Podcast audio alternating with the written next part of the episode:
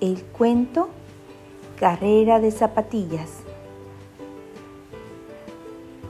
Había llegado por fin el gran día. Todos los animales del bosque se levantaron temprano porque era el día de la gran carrera de zapatillas. A las nueve ya estaban todos reunidos junto al lago. También estaba la jirafa, la más alta y hermosa del bosque pero era tan presumida que no quería ser amiga de los demás animales. Así que comenzó a burlarse de sus amigos. Ja, ja, ja, ja, ja. Se reía de la tortuga, que era tan bajita y tan lenta.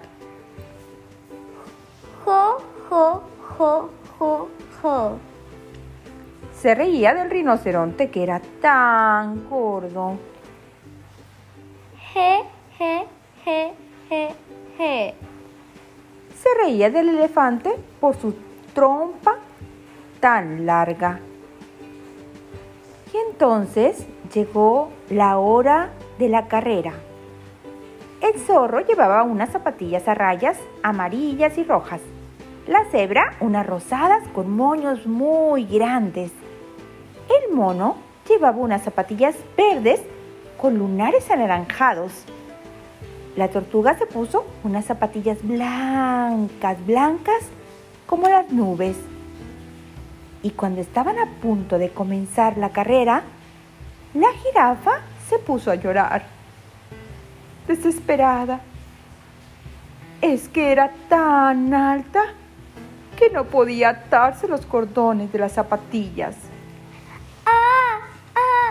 Alguien me ayude, gritó la jirafa. Y todos los animales se quedaron mirándola. El zorro fue a hablar con ella y le dijo, Tú te reías de los demás animales porque eran diferentes. Es cierto, todos somos diferentes, pero todos tenemos algo bueno y todos podemos ser amigos y ayudarnos cuando los necesitemos. Entonces la jirafa pidió perdón a todos por haberse reído de ellos. Pronto vinieron las hormigas, que treparon por sus zapatillas para atarle los cordones. Finalmente se pusieron todos los animales en línea de partida. En sus marcas, preparados, listos, fuera. Cuando terminó la carrera, todos festejaron porque había ganado una nueva amiga, que además había aprendido lo que significaba la amistad. Y colorín colorado, este cuento se ha acabado. Que tengas dulces sueños.